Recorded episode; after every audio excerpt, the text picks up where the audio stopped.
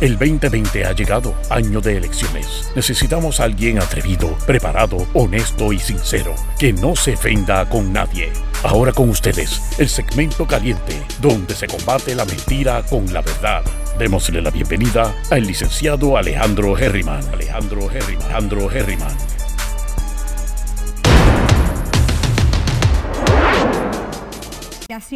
Que otorgara derecho a los estudiantes a vestir uniforme según su identidad de género. Lo moderado es un eufemismo para ocultar una posición sumamente conservadora. Gracias por la pregunta, Wilma, porque me da la oportunidad de aclarar precisamente. Eh, estos son temas controversiales, son temas eh, que son polarizantes. Yo creo firmemente, ¿verdad? Como cristiano, en, en la paz, en el amor y creo en la libertad de cada ser humano.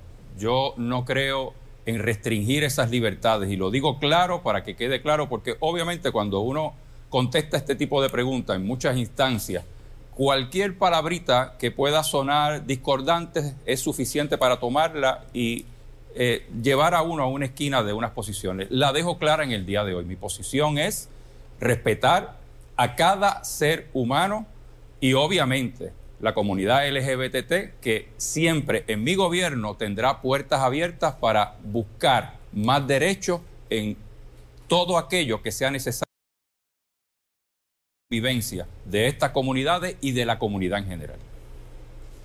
Mira, en ese tema, mi, eh, y gracias por la pregunta, en ese tema mi, mi récord es claro. Yo he apoyado a la comunidad LGBT. La única legislación a favor de la comunidad LGBT que se ha hecho en Puerto Rico fue bajo la presidencia de mi Senado donde pudimos extenderle los derechos laborales, pero también protegimos los derechos de la mujer a tomar sus decisiones reproductivas. De eso es que se debe tratar, de hacer un país de tolerancia, de amor, donde el amor es amor y donde todo el mundo pueda incluirse en Puerto Rico, dejando atrás las agendas de odio. Ciertamente esa es mi agenda. Sin duda alguna. Eh, tenemos que vivir en una comunidad de paz, de amor y de entendimiento. Y llevar a cabo funciones eh, que conduzcan a nuestra comunidad, a nuestra sociedad, a un, encontronazo continuo, como lo estamos viendo eh, cuando se hacen manifestaciones de posiciones eh, que son adversas, ese no es el país que nosotros necesitamos. Para atender este tipo de temas se necesita convergencia y diálogo continuo. Delgado, pero una cosa es apoyar a la comunidad, otra es si usted directamente le pregunto si no, si, si vetaría cualquier legislación que intente eh, permitir que los jóvenes vistan uniformes según su identidad de género. No, no, dejo claro nuevamente, no, no hay que limitar eso. Ni el eh, derecho al aborto de la mujer. Tampoco el derecho al aborto. De hecho, ya está legislado, ¿verdad? Y es una realidad jurídica. Por lo tanto, eh, hay que proteger esos derechos. Yo no creo en quitarle derechos a la gente. Por el contrario, tenemos que tener una sociedad donde los derechos de nuestro pueblo se puedan amplificar, no limitar. Por eso creo, ¿verdad?, que eh, lo que son terapias de conversión, pues de igual manera, rotundamente lo digo, no creo en ellas. Eh, de igual manera, lo que son las clases que se puedan llevar a cabo dentro de nuestro sistema de educación pública para poder ampliar lo que son los derechos de nuestros niños, de nuestros jóvenes, que lo conozcan desde edades tempranas, es importante para tener una sociedad que sea convergente, que tener una sociedad ser humano y sus condiciones y realidades sea una que permee la vida nuestra como sociedad. Carmen Yulín Cruz, usted ocupó la alcaldía de San Juan por ocho años. Esto le brindaba hasta cierto punto la oportunidad de darle seguimiento y continuidad a sus proyectos y a su visión de desarrollo económico. ¿Por qué no logró convertir a San Juan en su carta de presentación para la gobernación? San Juan es mi carta de presentación para la gobernación. En primera instancia, en San Juan, nosotros fuimos el primer municipio que miró las parejas de hecho en equidad de condiciones. Eh, yo cogí un sistema de salud quebrado y lo convertí al hospital municipal con eh, cáncer en la sangre. escogí un sistema de educación que es el único y el más grande en todo Puerto Rico, que continúa haciendo un trabajo de excelencia. El municipio de San Juan tiene un colegio universitario que no ha aumentado ni un solo centavo. 85 dólares el crédito. Pero más importante que eso, hicimos presupuesto participativo. Le abrimos los brazos a todos y un proyecto distinto un proyecto donde no importa el dinero que tú tengas en el bolsillo, tienes acceso a salud y educación de primera. Delgado. Sin duda alguna, el acceso a la salud es uno de prioridad para el país. Y es por eso que mi gobierno ha estado hablando de un proyecto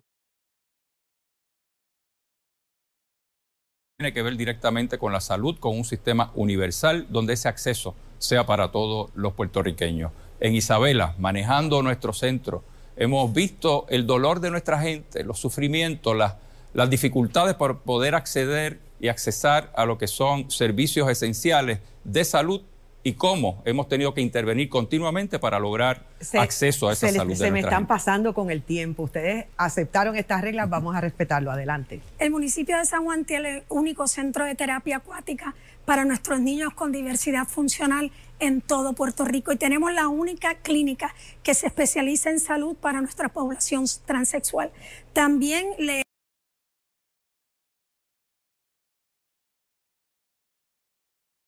Eduardo Batia y yo trabajamos en una pieza de legislación juntos para que los niños y niñas de inmigrantes que no tuvieran los papeles para estar en Puerto Rico pudieran recibir toda la salud que es necesaria. Pero también hay otra realidad. Los ciudadanos plantean que la ciudad no está limpia, que está en mal estado las carreteras, que el proceso de permisos es lento. 22 mil empleos, según se publicó en un artículo hace apenas unos meses. Eh, hay menos población y uno se pregunta, si no se pudo con el menos, ¿cómo se va a poder con el más? que es la gobernación. No, es que la premisa tuya eh, minimiza lo que es gobernar. Yo tomé un gobierno municipal a la gente y esos problemas se resolvieron. Hay acceso a salud de primera, hay acceso a educación de primera. Pero también el municipio de San Juan fue eh, herido por la Junta de Control Fiscal. Fuimos el municipio que más dinero perdimos, 88 millones de dólares simple y sencillamente por un gobierno que trató de estrangularnos. Si es que en los conceptos grandes, salud, educación, en el municipio de San Juan, durante mi incumbencia, se dieron más de 12 mil permisos de uso y permisos de construcción. Y además se atrajo inversión al municipio. De lo que estamos hablando es de un país que funcione para todos y para todas, donde la privatización no sea la forma de resolver los problemas que el servicio público nos ha dejado a todos y a todas. Bueno, y ahora los aspirantes responden a las preguntas del pueblo en el tema de gobierno y economía a través de Telenoticias PR en Facebook. Carlos M. Guzmán pregunta, ¿cuáles serán las acciones concretas eh, y detalladas que harán para detener los actos de corrupción en las ramas y agencias del gobierno? Comienza usted. Ya he hablado de algunas de las cosas que hemos hecho en San Juan, pero una de las cosas importantes es poner el dinero en manos de los municipios. Cuando uno pone el dinero en manos de los municipios, hace un contrato distinto. Eso es verdaderamente importante. Lo otro, los secretarios y las secretarias de todas las posiciones, no solamente las constitucionales, no pueden seguir participando de programas políticos y de actividades políticas. Número tres, es importante que nosotros saquemos la política del Departamento de Educación mirando un plan decenal que ha sido producto de los maestros y que saquemos la política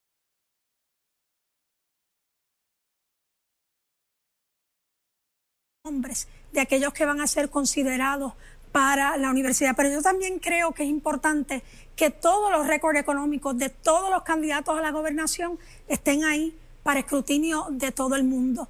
Eso le va a decir al pueblo puertorriqueño que uno no tiene dedos amarrados con nadie. Mira, Carlos, yo, yo creo que tenemos que tener una guerra contra la corrupción enorme. El dinero, ya sea federal o ya sea privado, el dinero es cobarde en el sentido de que el dinero no va a llegar a ningún sitio donde piensen que se lo van a robar. Y lamentablemente fuera de Puerto Rico piensan que la corrupción es rampante como lo es en este gobierno. Hay cerca de 20 mil millones de dólares que pueden poner a correr la economía de Puerto Rico inmediatamente, que no se ponen a correr porque precisamente la gobernadora y el equipo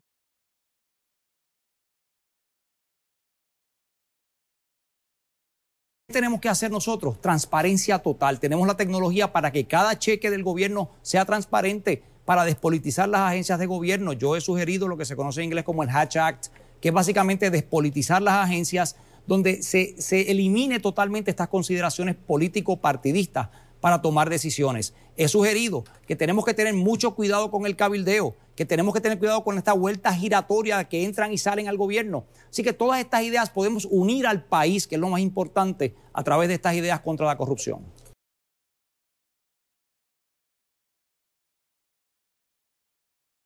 Wanda, en ambas versiones, la corrupción ha sido rampante, es lo que ha imperado en el país. A eso hay que ponerle un coto. Y tenemos que ser claros y precisos de cómo lo vamos a hacer. Yo estoy convencido de que las estructuras que tenemos del Contralor, del Contralor, ética, justicia, tenemos que fortalecerlos. Pero de igual manera, creo en una nueva instrumentalidad, un nuevo, que no tiene que ser necesariamente burocracia, tiene que ser la contratación de alrededor de 60, 70 auditores, donde cada contrato de 5 millones en adelante puedan ser auditados en todos sus procesos y sus cumplimientos y que cualquier irregularidad que se pueda identificar en ese proceso sea sometido inmediatamente a ética, justicia y al. Exactamente, es lo que he hecho en el municipio de Isabela, ha resultado y eso es lo que quiero llevarle al país, cero corrupción. Escuelas cerradas, planteles destrozados por los temblores, estudiantes sin clases, sin tecnología, maestros mal pagos, incierto el futuro de la educación en Puerto Rico. ¿Qué hacer? Hay soluciones. Los aspirantes populares a la fortaleza presentan sus propuestas en el gran debate. Ya regresamos. En estos momentos son demasiados los retos. Escuelas destrozadas, el fracaso de la educación a distancia, la corrupción, el cierre de escuelas, el menosprecio a nuestros maestros y como si fuera poco, el bajo aprovechamiento académico. Comenzamos esta ronda de preguntas con Luis Guardiola. Buenas noches, Charlie Delgado Altieri. El presidente Donald Trump insiste en que hay que abrir las escuelas en el próximo semestre, incluso ha amenazado a los gobiernos estatales que no lo hagan.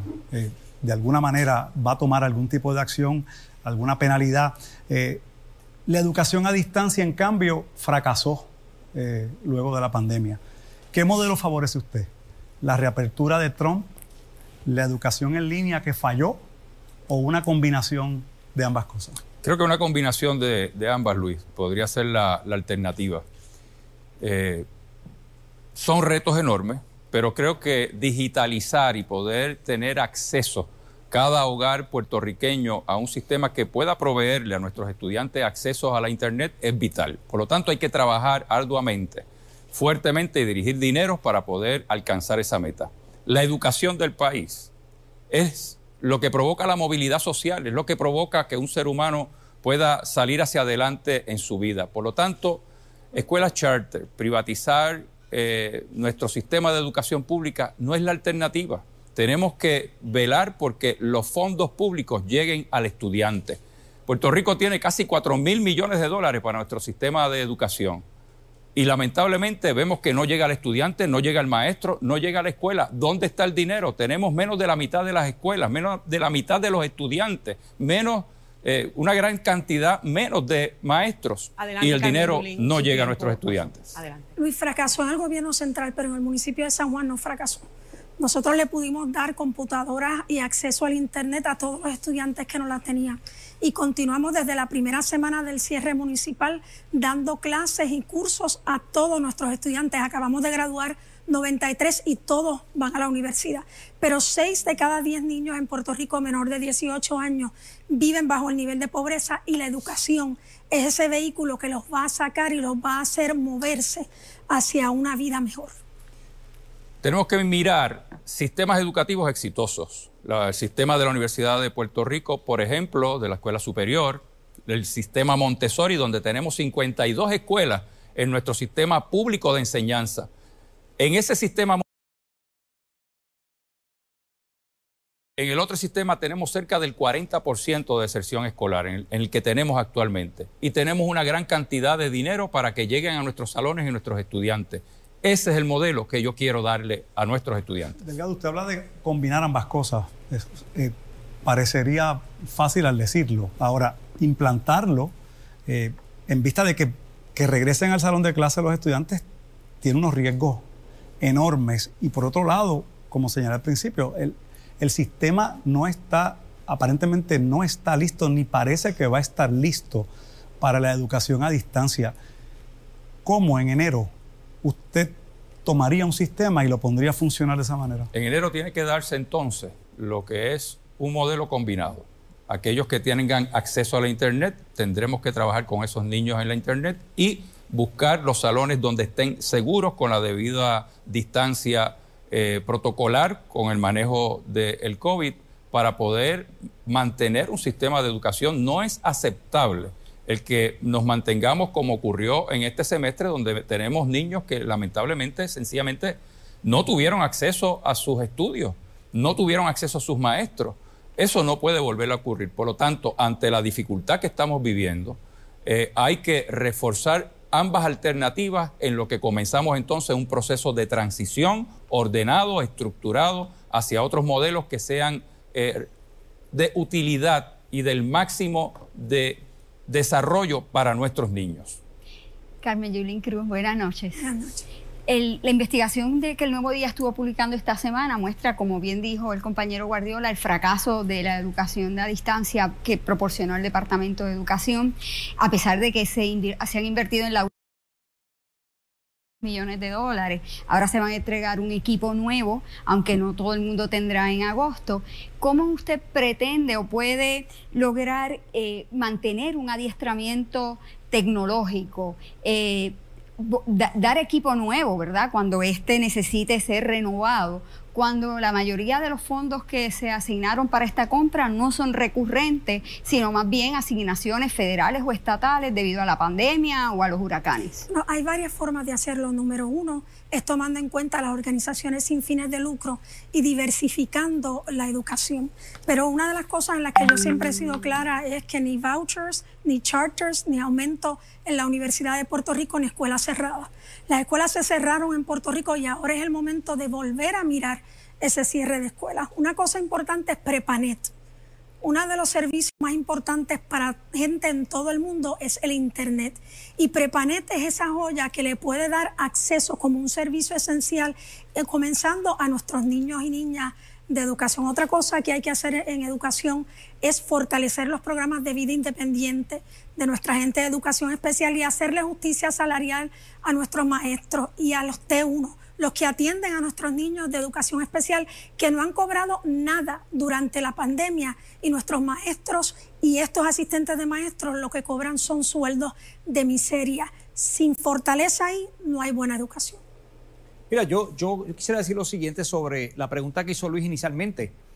La decisión la debe tomar cada comunidad escolar. El problema en Puerto Rico fundamental es que queremos centralizarlo todo. El gobernador tiene que decidir, el secretario de Educación, qué pasa en 800 escuelas. Ese es lo que está mal en el sistema. Hay que descentralizar, hay que fortalecer al director escolar, a la comunidad escolar, a los padres. Así que yo, a la pregunta tuya, ¿qué haríamos? Que cada director tome su determinación con los padres donde haya el equipo. Adelante una política pública es importante. Una de las cosas que nosotros hemos hecho en San Juan con algunas de las escuelas cerradas es que las hemos convertido en centros para nuestros estudiantes y para nuestras comunidades. Una de esas, la Escuela Arturo Somoano, alberga ahora lo que es una ley del entonces gobernador Luis Fortuño, el programa 100 por 35. Pero nosotros también tenemos que fortalecer los, programas vocacionales, porque a Puerto Rico hay que literalmente reconstruirlo y necesitamos que esas manos sean manos puertorriqueñas. Me, la que usted propone mejorar el sistema de educación, pero en términos presupuestarios, que es la pregunta mía eh, específica, eh, ¿cómo va a lograr que poder, poder dar una renovación de ese equipo, poder mantener un adiestramiento cuando es sumamente costoso? Hay, 4 mil millones de dólares y para eso también hay eh, propuestas federales. Nosotros lo hemos hecho en el municipio de San Juan. Obviamente, tenemos alrededor de 6.000 estudiantes entre Early Head Start y el colegio universitario, pero es posible si se ponen los recursos en el salón de clase, si se minimiza el costo administrativo y si se tiene muy claro para qué es la educación. La educación es la fuerza más grande para lograr la equidad. Nosotros tenemos que también comenzar, lo hacemos en el municipio de San Juan y no ha pasado nada, a asumir la ley y enseñar con perspectiva de género en nuestras escuelas, que lo único que quiere decir es que cuando hablemos de Luisa Ferré, hablemos de Sila Calderón. Hay dinero suficiente. Minimizamos los contratos, eliminamos la corrupción, ponemos el dinero a trabajar con los estudiantes y vamos a poder darle al pueblo de Puerto Rico un sistema fortalecido que supla su necesidad. Esta pregunta es para Eduardo Batia. Con un presupuesto de 2.500 millones de dólares, uno se pregunta cómo es posible que no se le pueda garantizar al país una educación de calidad para nuestros niños sin seguir apostando a la privatización. Mira, yo no apuesto a la privatización y yo creo que es importante aclarar eso de una vez y por todas. La escuela pública es pública y va a seguir siendo pública. Y los maestros de la escuela pública son maestros de la escuela pública y van a seguir siendo maestros de la escuela pública con todos sus derechos. Y eso es importante. No hay tema, en mi visión de gobierno, no hay tema más importante que la educación pública, precisamente porque sacamos los niños de la pobreza, porque logramos adelantarlos y no hay inversión mejor en un país que la educación. Pero es importante señalar que hay escuelas públicas extraordinarias, pero hay escuelas públicas que han sido abandonadas por el gobierno por más de 30 años. Y mi visión es cómo hacer una alianza. Eso no es una privatización. La escuela donde estudió la alcaldesa de San Juan, la UHS, es una alianza entre la Universidad de Puerto Rico y el Departamento de Educación. ¿Por qué no podemos replicar, multiplicar Piense que eso sea privado porque eso no es privado, sigue siendo del gobierno. Así que mi visión es que logremos lograr e-, esas alianzas con municipios, como lo he hablado con el alcalde Isabela, como lo hablé con la alcaldesa de San Juan. De eso es que se debe tratar la educación en Puerto Rico en el futuro. Delegado. Sí, creo que fortalecer nuestro sistema es vital. Las escuelas vocacionales son una alternativa para un gran porcentaje de nuestros niños. La educación especial, que ha tenido tantos problemas a través de los años, donde el 33% de nuestros estudiantes son parte de esa matrícula, el dinero existe, lo hay, hay que dirigirlo al lugar donde se le dé el servicio a nuestros niños. Por eso, en mi gobierno, el dinero llegará al salón de clases y a estos sectores vulnerables de nuestro sistema público. Un día el alcalde de y, yo, y, él, me preguntó si podíamos hacer una escuela del deporte allí, una escuela de béisbol pública, que no hay escuela eh, pública de béisbol. Y yo le dije, ¿por qué no hacemos una alianza entre la Universidad de Puerto Rico, recinto de Bayamón, el Departamento de Educación, Major League Baseball, a quien yo llamé por teléfono, para ver si lográbamos esa alianza? Y de eso es que se trata mi proyecto, rescatar escuelas a través de alianzas con municipios y con entidades no gubernamentales. Usted acaba de señalar que cree en la educación pública y no en la privatización. Actualmente hay una ley que está vigente, que es la ley de las escuelas charter de Ricardo Rosello. ¿Usted va a derogar esa ley o qué va a hacer si no cree en la privatización? Lo que es importante en esa ley es que incluye una, una gama enorme. Esa ley hay que leerla bien, porque esa ley adoptó algunas de las cosas de las recomendaciones que yo hice. Recomendaciones que, dicho sea de paso, mi querido amigo alcalde de Isabela las apoyó el 15 de septiembre de 2015. Y yo las hablé también con la alcaldesa porque estamos buscando la forma, no de demonizarnos, sino buscar la forma de ayudar al niño.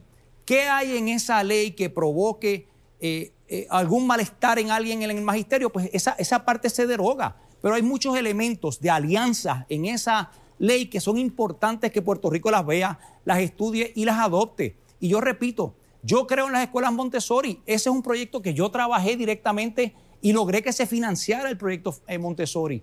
No hay tema más importante para mí que unir al pueblo de Puerto Rico detrás de la educación, unir al pueblo de Puerto Rico detrás de una agenda que lleve al niño a tener libros. San Juan como se está quedando ahora mismo. Esa es la visión mía para Puerto Rico. Bueno, estatus político. Este es el cuento de nunca acabar. ¿Tendrán estos aspirantes alguna solución a este centenario problema? Mantente en sintonía eh, del gran debate para escuchar las posturas de quienes buscan gobernar a Puerto Rico por el PPD. Especialmente si no se incluye a Estados Unidos. Estadidad, libre asociación, independencia son algunas fórmulas defendidas durante décadas. Pero ¿qué proponen los aspirantes? ¿A qué se aferran? Luis Guardiola inicia esta ronda de preguntas sobre estatus político. Carmen Yulín Cruz, una de sus consignas es sin miedo, pero hay un sector en el PPD que le tiene terror a sus posturas ideológicas. Dígale a esos populares moderados o populares conservadores que le identifican como separatista, ¿por qué deben darle un voto de confianza como candidata a la gobernación? Yo he corrido cinco veces bajo la insignia del Partido Popular y siempre he sido clara, soy soberanista. No soy de convicciones distraídas y no digo hoy una cosa y después digo otra, dependiendo del partido político en donde estoy. No, siempre he estado en el Partido Popular Democrático. Eso número uno. Número dos, yo soy la única de nosotros tres que ha recibido el endoso de dos candidatos presidenciales a los Estados Unidos, la senadora Elizabeth Warren y el senador Bernie Sanders. Ahora bien, yo creo en la libre asociación, lo he dicho y así he salido electa, pero más de lo que yo creo, creo en un proyecto de asamblea constitucional de estatus donde se escuchen todas las voces, la de los estadistas, la de los independentistas, la de los que creemos en una libre asociación y la de los que creen en un ELA no territorial y no colonial con el vínculo de la ciudadanía americana. Yo le añado la ciudadanía puertorriqueña. El tema dentro del Partido Popular sobre el estatus es un tema polarizante, es un tema que nos lleva a discusiones internas que dicho sea de paso, el partido necesita darle atención a este tema y es parte de lo que como colectividad tenemos que seguir haciendo. Yo creo en un Estado libre asociado desarrollado. Si un Estado libre asociado desarrollado como está plasmado en el Partido Popular por una resolución que sea no territorial y no colonial, ¿eso es ser soberanista? Pues yo soy soberanista. Una de las cosas es que algunos el alcalde Charlie Delgado me llamó separatista.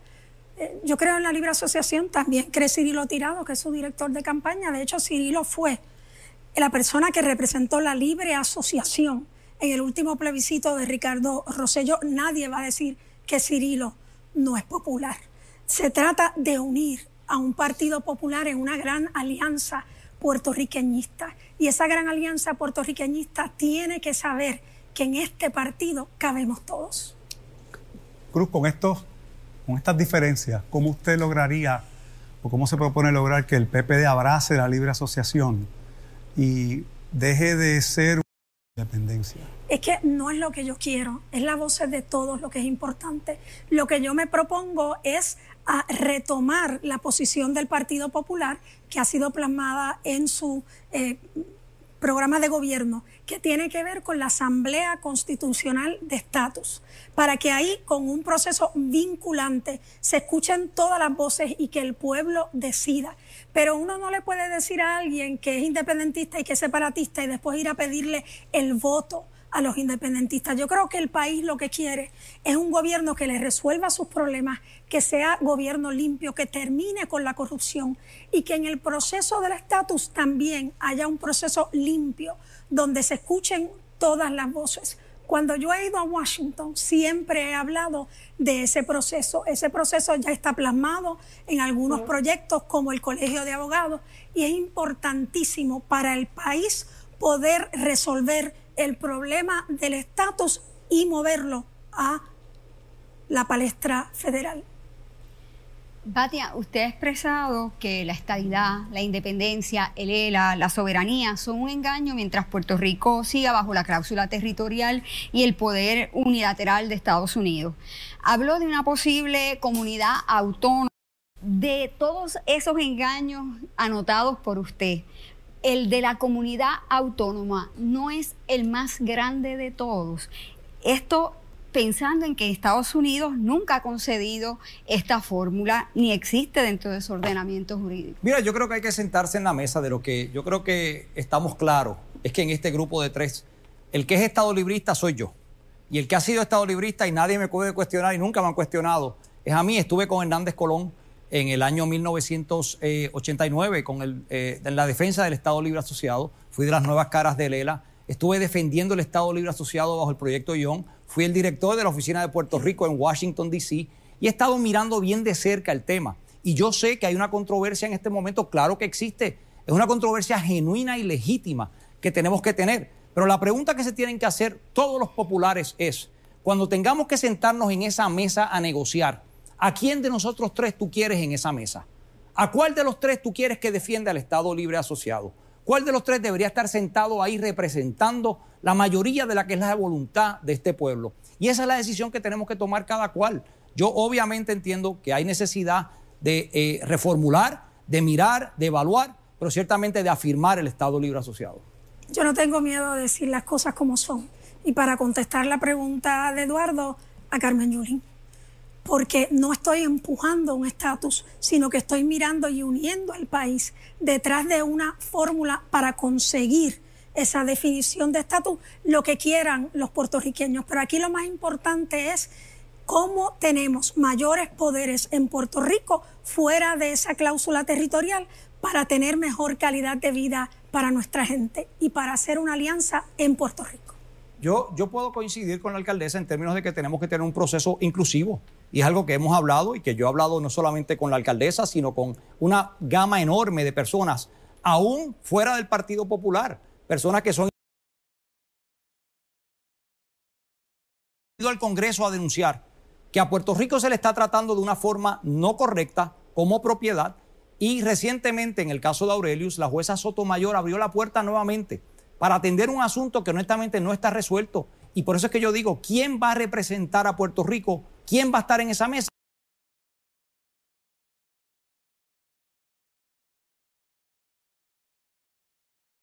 Esta es la decisión que cada puertorriqueño debe tomar comunidad autónoma que usted está, digamos, pensando en ella? ¿Cuál es la particularidad? la particularidad es la siguiente. Yo lo que estoy planteando es que los Estados Unidos pueden entrar en una relación, como lo han hecho muchos países del mundo, donde Puerto Rico, y, esto lo aplica no solo al Estado Libre Asociado, esto le aplica a los estadistas y le aplica a los independentistas. Puerto Rico tiene que dejar de ser visto como una propiedad de los Estados Unidos. Eso es para mí es fundamental. Eso tiene que ver con una respuesta que que, nos han dado con los casos insulares, tiene que ver con más de 100 años de litigio, tiene que ver con asuntos en el Tribunal Supremo, pero tiene que ver también con asuntos que hay que leer constitucionalmente. Y te repito, el caso de Aurelius es un caso que abre la opinión de ella diciendo, Puerto Rico hay que reconocerle unos poderes hoy. Y es un asunto que tenemos que atender como Tribunal Supremo. Así que sí hay que incluir a todo el mundo, sí tenemos que participar todos, sí tiene que haber una Asamblea Constitucional de Estatus, pero también se tienen que reconocer los poderes que tiene Puerto Rico. Eso es importante y fundamental en esta discusión en los Estados Unidos. Charlie Delgado, luego de escucharlos uno se pregunta, eh, esta discusión viene hace años. Y uno se pregunta si no se le ha hecho tarde al PPD para definir la evolución del ELA, que sea aceptable para todas las facciones que integran la colectividad, pero que sea constitucional para que Estados Unidos lo acepte? Sin duda. Voy a definir lo que, es la, lo que debe ser la relación que aspiramos los estadolibristas, ¿verdad?, con los Estados Unidos. Manteniendo nuestra ciudadanía americana, obviamente, como la apreciamos todos. Yo creo que definir lo que es el desarrollo del ELA es que logremos un pacto con los Estados Unidos lograr un pacto, no en la naturaleza de un pacto como ocurrió en el 1952 con nuestra constitución, sino que sea un pacto verdadero. Que dentro de lo que es la ley de relaciones federales, en la sección 9, donde habla específicamente de los poderes del Congreso para legislar sobre Puerto Rico, pues podamos entonces eliminar esa sección 9 en diálogo con el Congreso para que esa injerencia que tiene el Congreso de legislar para Puerto Rico y ahí tenemos la ley de la Junta de Supervisión Fiscal, promesa, no continúe ocurriendo en nuestra relación. Batia. Mira, eh, Ivonne, lo importante aquí es entender y hablarle con la verdad al pueblo de Puerto Rico que en Estados Unidos no hay espacio ahora mismo ni para la estadidad, ni para la independencia, ni para el desarrollo del Estado Asociado. El problema es sentarse en Estados Unidos. Por eso es que yo hablo de la mesa fundamental que nos tenemos que sentar. Aquí hay una falta de respeto al país toda esta discusión, y pueden haber discusiones mucho más amplias, se quedan localmente y todos nos estamos demonizando sin realmente reconocer que es contra Estados Unidos que nos tenemos que sentar todos los grupos de Puerto Rico hasta resolver ese problema fundamental centenario del país. Delgado. Dentro del Partido Popular todos estamos de acuerdo en esa realidad que acaba de, describir Eduardo. Tienes toda la razón, ¿verdad? No, no podemos seguir eh, en esta lucha. Yo creo que es importante que el Partido Popular y yo como presidente del Partido Popular voy a provocar una discusión interna en nuestro partido para que este tema sea uno que lo continuemos atendiendo, pero sin dejar de atender lo más importante para el país, que son los problemas enormes que tenemos en nuestra salud, en nuestra educación, en la seguridad pública. Esos son los temas que tienen prioridad. Yo le quiero reiterar eh, mi pregunta inicial, si usted no cree que ya es tarde para iniciar esta discusión interna y complementarla con la decisión eh, del Departamento de Justicia Federal en el 2017, luego del plebiscito de Ricardo Rosselló, que le envía, le responde en una carta diciendo que el ELA, eh, desde la perspectiva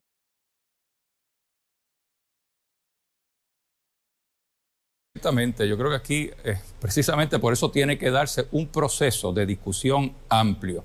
Ese proceso tiene que darse a base, en primer lugar, para el Partido Popular de manera interna. Eh, de manera de país tiene que darse a través de una asamblea de estatus que atienda la discusión amplia de dos asuntos principales. La definición y hasta dónde está dispuesto el Congreso de los Estados Unidos llegar en una relación política con, con Puerto Rico y de la otra manera, pues, el que podamos seguir atendiendo los asuntos medulares. Yo creo que eh, en el Congreso eh, es donde reside el, el poder y la otra parte en esta discusión para saber qué quieren y hasta dónde están disponibles para llegar a un diálogo con Puerto Rico y resolver este problema. Hemos visto un Congreso que lamentablemente eh, no ha prestado atención al tema del estatus de Puerto Rico y es ahí donde, porque este es un asunto esencialmente político, más que jurídico. Por lo tanto, es en ese lugar donde hay que discutirlo. Bueno, y ahora los aspirantes responden a las preguntas del pueblo en el tema de estatus político. A través de Telenoticias PR en Facebook, Boinael Ons nos pregunta, ¿cuál debe ser la nueva posición del Partido Popular Democrático en cuanto al estatus de cara a posibles referéndums o asambleas constitucionales? Bueno, tenemos un referéndum aquí en las manos en las próximas elecciones y ciertamente la posición del Partido Popular ha sido votar no.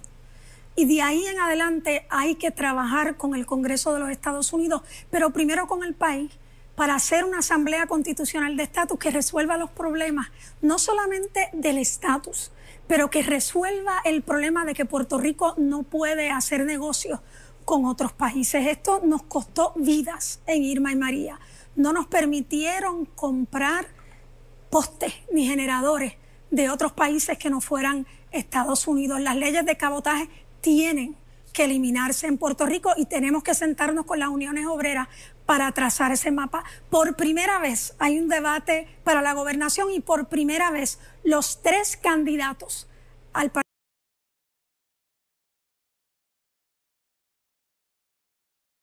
hacerlo para que se escuchen todas las voces y para no imponer un estatus sobre otro. Creo que eh, la, pregunta fundamental que nos hace sobre el referéndum, hay que contestarla diciendo que el referéndum no es otra cosa que un embeleco que se ha inventado el Partido Nuevo Progresista para distraer la atención de lo que es la corrupción más grande que ha tenido Puerto Rico en su historia. Y por eso es que este referéndum realmente no vale nada. Y tenemos que castigar a aquellos que están diciendo que se hable de otro tema que no sea del tema de gobernanza. Pero en el tema de esta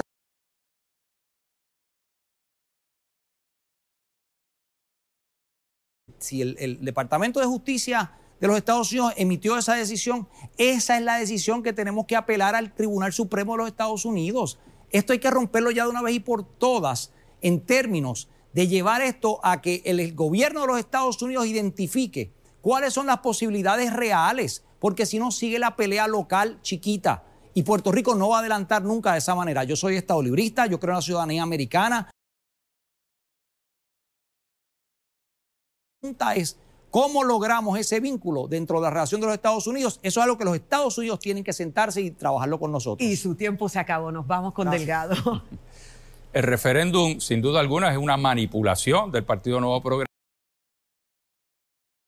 Eso lo vivimos ya en las elecciones eh, anteriores, en años anteriores. En este cuatrenio se han radicado cuántos proyectos, alrededor de cuatro proyectos dólares del pueblo de Puerto Rico, dándosele atención a unos proyectos que no han avanzado nada en el Congreso de los Estados Unidos, existiendo tanta necesidad en el país.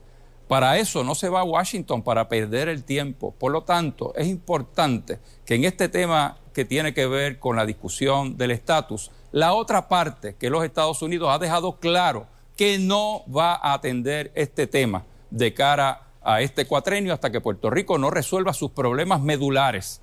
Por lo tanto, es una pérdida de tiempo, es una pérdida de dinero y una pérdida de esfuerzo. Esto solamente responde a los intereses del Partido Nuevo Progresista en contra de la mejor que debe tener el país, que es un gobierno justo, honesto y trabajando para la gente. Se le acabó, así que vamos a continuar, amigos. El 20 de septiembre de 2017, una pesadilla que no tiene fin. Son demasiados los que aún permanecen en el ojo del huracán. ¿Cuáles son las propuestas para reconstruir a Puerto Rico? ¿Cómo enfrentarán posibles nuevos desastres naturales? Carmen Yulín Cruz, Eduardo Batia y Charlie Delgado le, le contestan a todo Puerto Rico. Ya regresamos. Casi tres años del arrollador paso del huracán Irma y María son, miren, las familias puertorriqueñas que esperan por ayudas gubernamentales. Peor aún, todavía hay quienes viven bajo los toldos azules. FEMA estima que 1.138.843 hogares fueron afectados. ¿Cómo reconstruir a Puerto Rico? Iniciamos esta ronda con Luis Guardiola. Charlie Delgado, usted tiene una propuesta de separar el negociado de manejo de emergencias del Departamento de Seguridad Pública que propone desmantelar. ¿Cómo esa propuesta mejora la respuesta o debe mejorar la respuesta del país ante huracanes, terremotos y pandemias? Sí. Eh,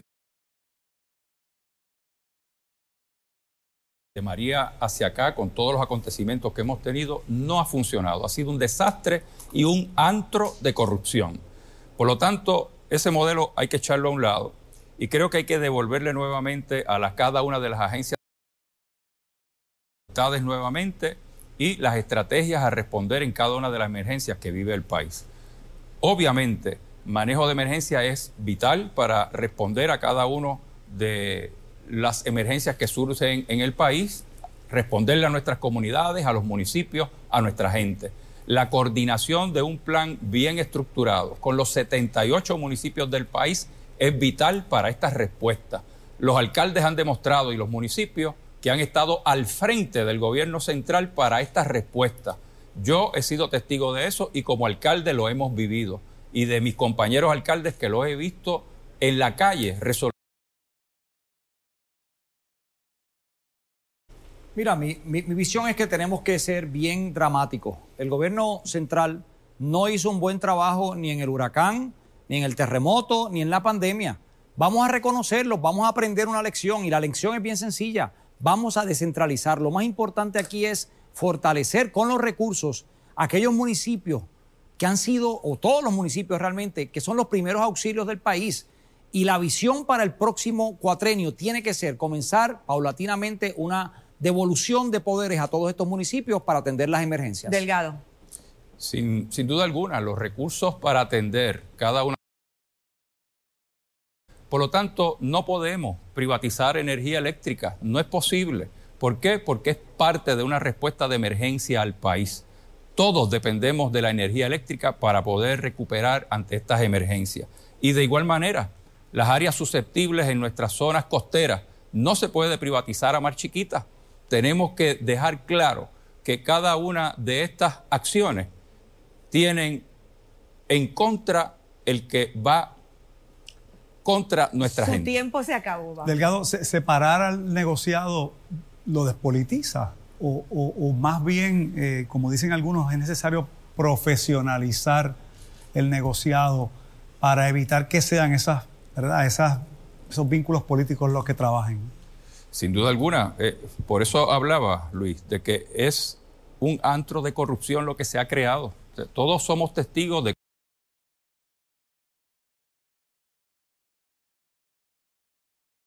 centro de emergencia es que han surgido la gran cantidad de actos de corrupción. Por lo tanto, no podemos permitir que esto continúe en el país. Hay que eliminar de una vez y por todas eh, este embeleco que por segunda vez lo trae el PNP a Puerto Rico y ha quedado demostrado mejor que nunca en este cuatrenio lo que representa eh, la respuesta del gobierno para nuestra gente. Por lo tanto, esta entidad no funciona, no sirve, no articula a favor de nuestra gente. Por eso creo que reforzar eh, este sistema, devolverlo a cada una de las instituciones eh, sus deberes y responsabilidades y la articulación con los municipios del país es vital para esta respuesta. Ha quedado demostrado, por lo tanto. Cruz, el dinero de la reconstrucción no fluye, fluye muy lento, eh, en parte por la desconfianza del gobierno federal. Eh, si usted fuera la gobernadora y el presidente Trump revalida en los Estados Unidos, ¿qué hará para mejorar ese flujo de fondos cuando existe entre ustedes una relación antagónica? Bueno, número uno, el Congreso de los Estados Unidos es quien asigna esos fondos y mis relaciones con los congresistas son extraordinarias. Número dos, yo tuve que asumir una posición que no asumió el gobernador de Puerto Rico de dar a respetar al pueblo puertorriqueño. Así que si el presidente Trump yo no le caigo bien por exigir respeto y dignidad para el país, qué bueno. Número dos, yo creo que es bien importante que nosotros tengamos un plan estructurado para los 78 municipios en tres áreas, energía, agua y hospitales. Nuestro sistema de salud tiene que ser un sistema que esté totalmente energizado. Eso se puede hacer en el municipio de San Juan. Nosotros energizamos todas nuestras facilidades.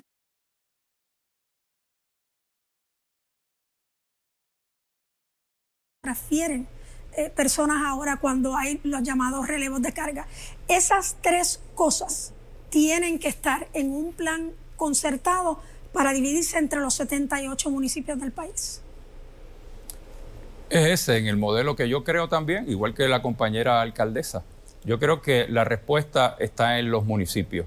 Coordinar estructuradamente, como ocurría en el pasado, pero obviamente en esta oportunidad que tenemos en estos tiempos, mejorar con la tecnología y aprender de las experiencias que hemos vivido desde los huracanes, eh, las pandemias y todo lo que ha ocurrido. La tecnología tiene que ser parte de estas respuestas, utilizarlas a favor de nuestra gente. Nosotros en el municipio de San Juan estuvimos listos, tan listos como uno puede estar para dos huracanes categoría 4. Y ahora mismo, como mencioné anteriormente, en términos de la pandemia hemos establecido un eh, asunto novel eh, en todo Puerto Rico y continuamos haciéndolo. Pero yo creo que es bien importante, 3.000 puertorriqueños no abrieron los ojos hoy. No abrieron los ojos hoy porque el gobierno de Ricky Rosselló, Pedro Pierluisi y Wanda Vázquez no supo hacer su trabajo y le rieron las gracias al presidente de los Estados Unidos en vez de hacer lo que había que hacer. Congreso quien asigna, ciertamente, pero quien da el visto bueno para que ese dinero salga es el Ejecutivo y es lo que ha pasado ahora. Él es, quien es el Ejecutivo quien ha estado reteniendo. Pero lo ha hecho a nivel central porque no tiene confianza. En el municipio de San Juan, nosotros hemos recibido 97% de todo lo que le requerimos a FEMA y todo el mundo sabe que si alguien van a auditar en Puerto Rico el gobierno federal es al municipio de San Juan conmigo a la cabeza. Así que es bien importante que nosotros estemos preparados antes de que ocurran las situaciones. Eso fue lo que le permitió al municipio de San Juan correr el refugio más grande de todo Puerto Rico, de donde venían gente de otras áreas. Tú nunca escuchaste que en el municipio no había medicina, no había oxígeno, que no había forma de manejar las situaciones en los hospitales. De hecho, al día de mañana nosotros esperamos eh, repartir entre comedores escolares y comida que se le está repartiendo a la gente, llegar al millón de platos de comida para darle a la clase media de Puerto Rico, que son los nuevos pobres, la pobreza oculta, la ayuda que necesita y que el gobierno central no les ha dado. Bueno, esta pregunta es para Eduardo Batia. Allá afuera, hasta hace apenas minutos tal vez, estuvieron los trabajadores, los trabajadores de la Autoridad de Energía Eléctrica que levantaron el sistema luego de emergencias como fue Irma y María. Ellos eh, porque usted ha dicho, y voy a citar, me quiero liberar del autier y del monopolio mal utilizado. Pero yo le quiero preguntar no por las uniones, yo le quiero preguntar por los empleados. ¿Cuál es su compromiso concreto con la seguridad de empleo en la Autoridad de Energía Eléctrica si ganase la gobernación? El que incluye la ley. El que incluye la ley, que yo lo incluí como parte de la ley que hice con el senador Larry Selhammer, que es que se le garantiza el empleo al 100% y sus derechos. Tal y como dice el convenio colectivo, lean la ley. La ley le garantiza el 100% los derechos a todos los trabajadores, como siempre he hecho, porque precisamente la modernización de Puerto Rico no puede venir atada de quitarle derechos a los trabajadores. Y eso para mí ha sido siempre importante. Hay cuatro áreas que tenemos que trabajar nosotros. Una es el área eléctrica, claro está, yo creo en la energía solar, pero también tenemos que hablar de la comida. La comida es fundamental en, esta, en, el alivio de la pandemia y en el alivio de las, de las crisis que hemos tenido. El área de Internet es importante, la comunicación que estamos teniendo y mi visión incluye también el agua. Todo lo que está pasando con el agua hoy es precisamente porque no hay dragados, nueva generación. Esa es mi visión como gobernador, modernizar el país, no quedarnos atascados donde estamos en este momento. Se puede modernizar la Autoridad de Energía Eléctrica sin privatizarla. Y no se puede votar por el proyecto que la privatiza y después decir que uno no cree en la privatización. Pero ciertamente, alimentariamente, tenemos que tomar control bajo Irma y María se acabó la comida en Puerto Rico. Y una de las cosas que hay es que hay casi medio millón de cuerdas en manos del pueblo puertorriqueño que no se ponen a producir. Eso hay que dárselo a nuestros pequeños agricultores libre de costo para que cooperativas agrícolas y agricultores ahí estén. Miren, si quieren dejar la autoridad tal y como está, obviamente tienen dos opciones. Ambos han dicho que quieren dejar la autoridad tal y como está. Si usted quiere un cambio, si usted, al igual que yo, se siente que la Autoridad de Energía Eléctrica ha sido una carga en el bolsillo de los puertorriqueños, que han robado, que ha habido fraude, que ha habido negocios que han cerrado por culpa de lo que ha pasado allá adentro, entonces únase a lo que debe ser un movimiento de todo el país por reformar el sistema, por reformar y lograr energía solar, sacar este monopolio que nos ha ahorcado a todos. De eso es que se debe tratar esta próxima elección. Entonces, ¿estaríamos hablando de que usted rescindiría del contrato de Luma? Bueno, yo lo que he dicho es que ese contrato a mí no me gusta en lo más mínimo y que obviamente tengo que ver las cláusulas de cómo se puede rescindir, obviamente. Yo tengo que leer el contrato porque hay que mirarlo.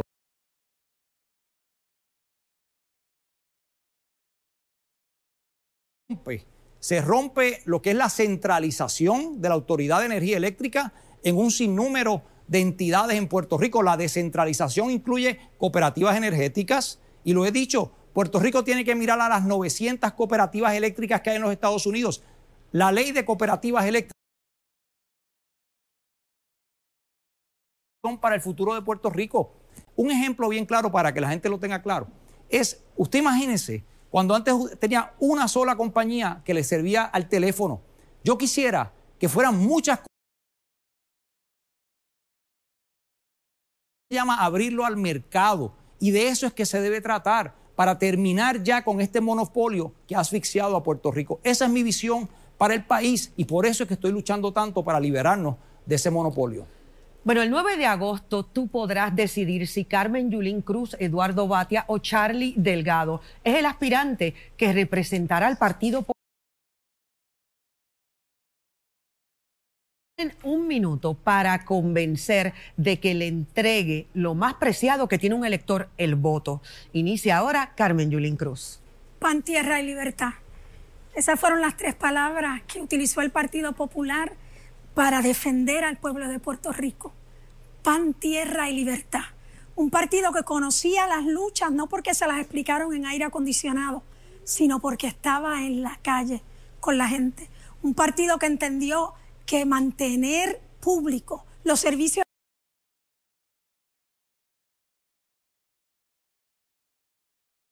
de la Yulín Vega, de las garras de la pobreza de la Guánica Central a ser la fundadora, directora de la Escuela de Fisioterapia. Yo estoy aquí, dos generaciones removidas de la extrema pobreza, precisamente por esas tres palabras, pan, tierra y libertad.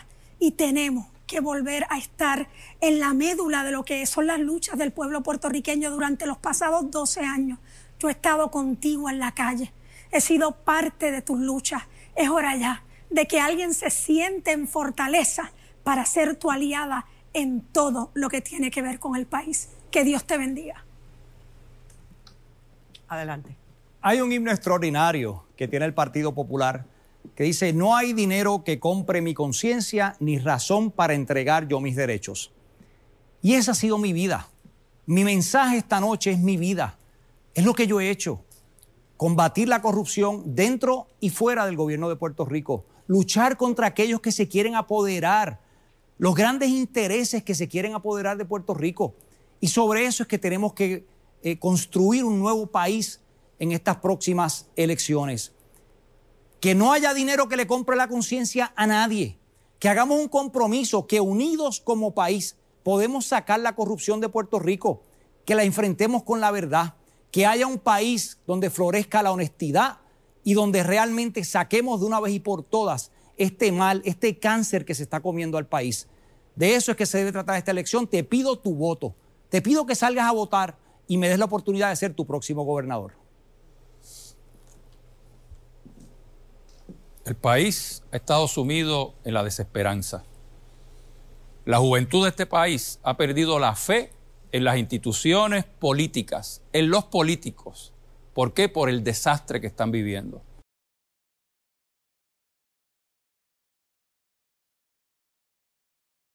Llegó el momento de que hablemos con honestidad y transparencia. Donde ponemos nuestras palabras, hay que poner nuestras acciones. Por eso hoy he hablado en parte de mis propuestas y de, mis ideas para Puerto Rico. De eso se trata el futuro del país, de propuestas específicas para salvar la situación que hoy viven miles de puertorriqueños de desamparo. Para eso es que se viene a la política,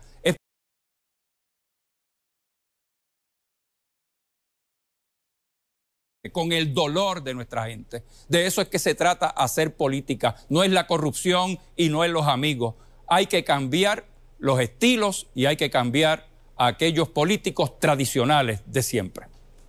Bueno, voto 2020. Esto es un enorme esfuerzo de Telemundo y Telenoticias para mantenerte correctamente informado de cara a las próximas elecciones. Recuerda que el voto es el poder del pueblo para elegir su destino. Le agradecemos a los aspirantes por su disponibilidad, a ustedes por habernos acompañado. Recuerde que Voto 2020 continuará con debates, reportajes e investigaciones para que vayas informado a las urnas. Ahora los dejamos con el análisis del gran debate. Buenas noches a todos.